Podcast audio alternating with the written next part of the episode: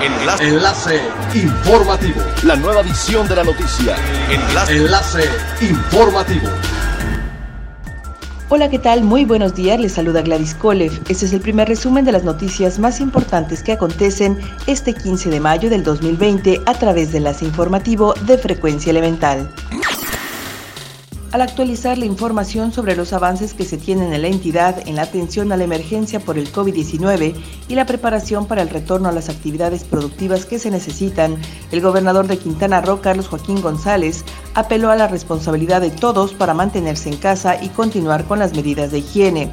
Explicó que la reanudación de las actividades productivas estará basada en los colores del semáforo de riesgo que se contemplan en el plan de nueva normalidad dado a conocer por el gobierno federal.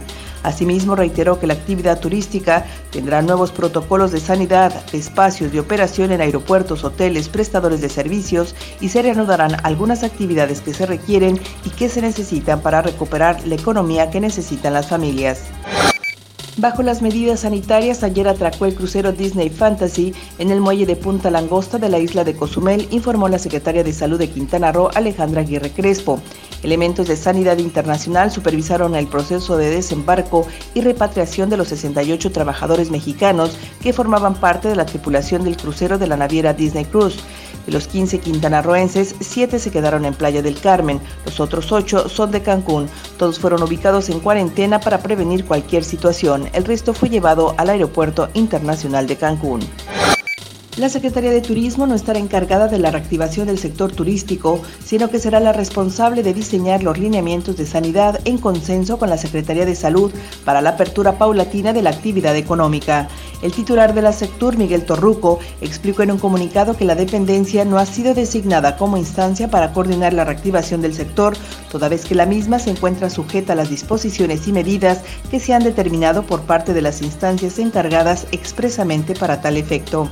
Precisó que los lineamientos para la reapertura de las empresas turísticas serán trabajados con la participación de los gobiernos estatales y las organizaciones turísticas del sector privado.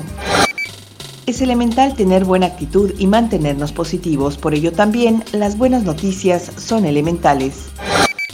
Ayer jueves entregó un hospital de campo que fue donado por la Cruz Roja y fundaciones privadas al Instituto de Enfermedades Respiratorias que inició operación de inmediato.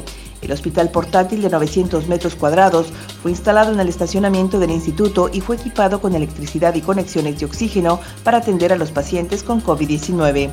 Se trata de cinco carpas que cumplen con las especificaciones sanitarias de grado militar requeridas para operar.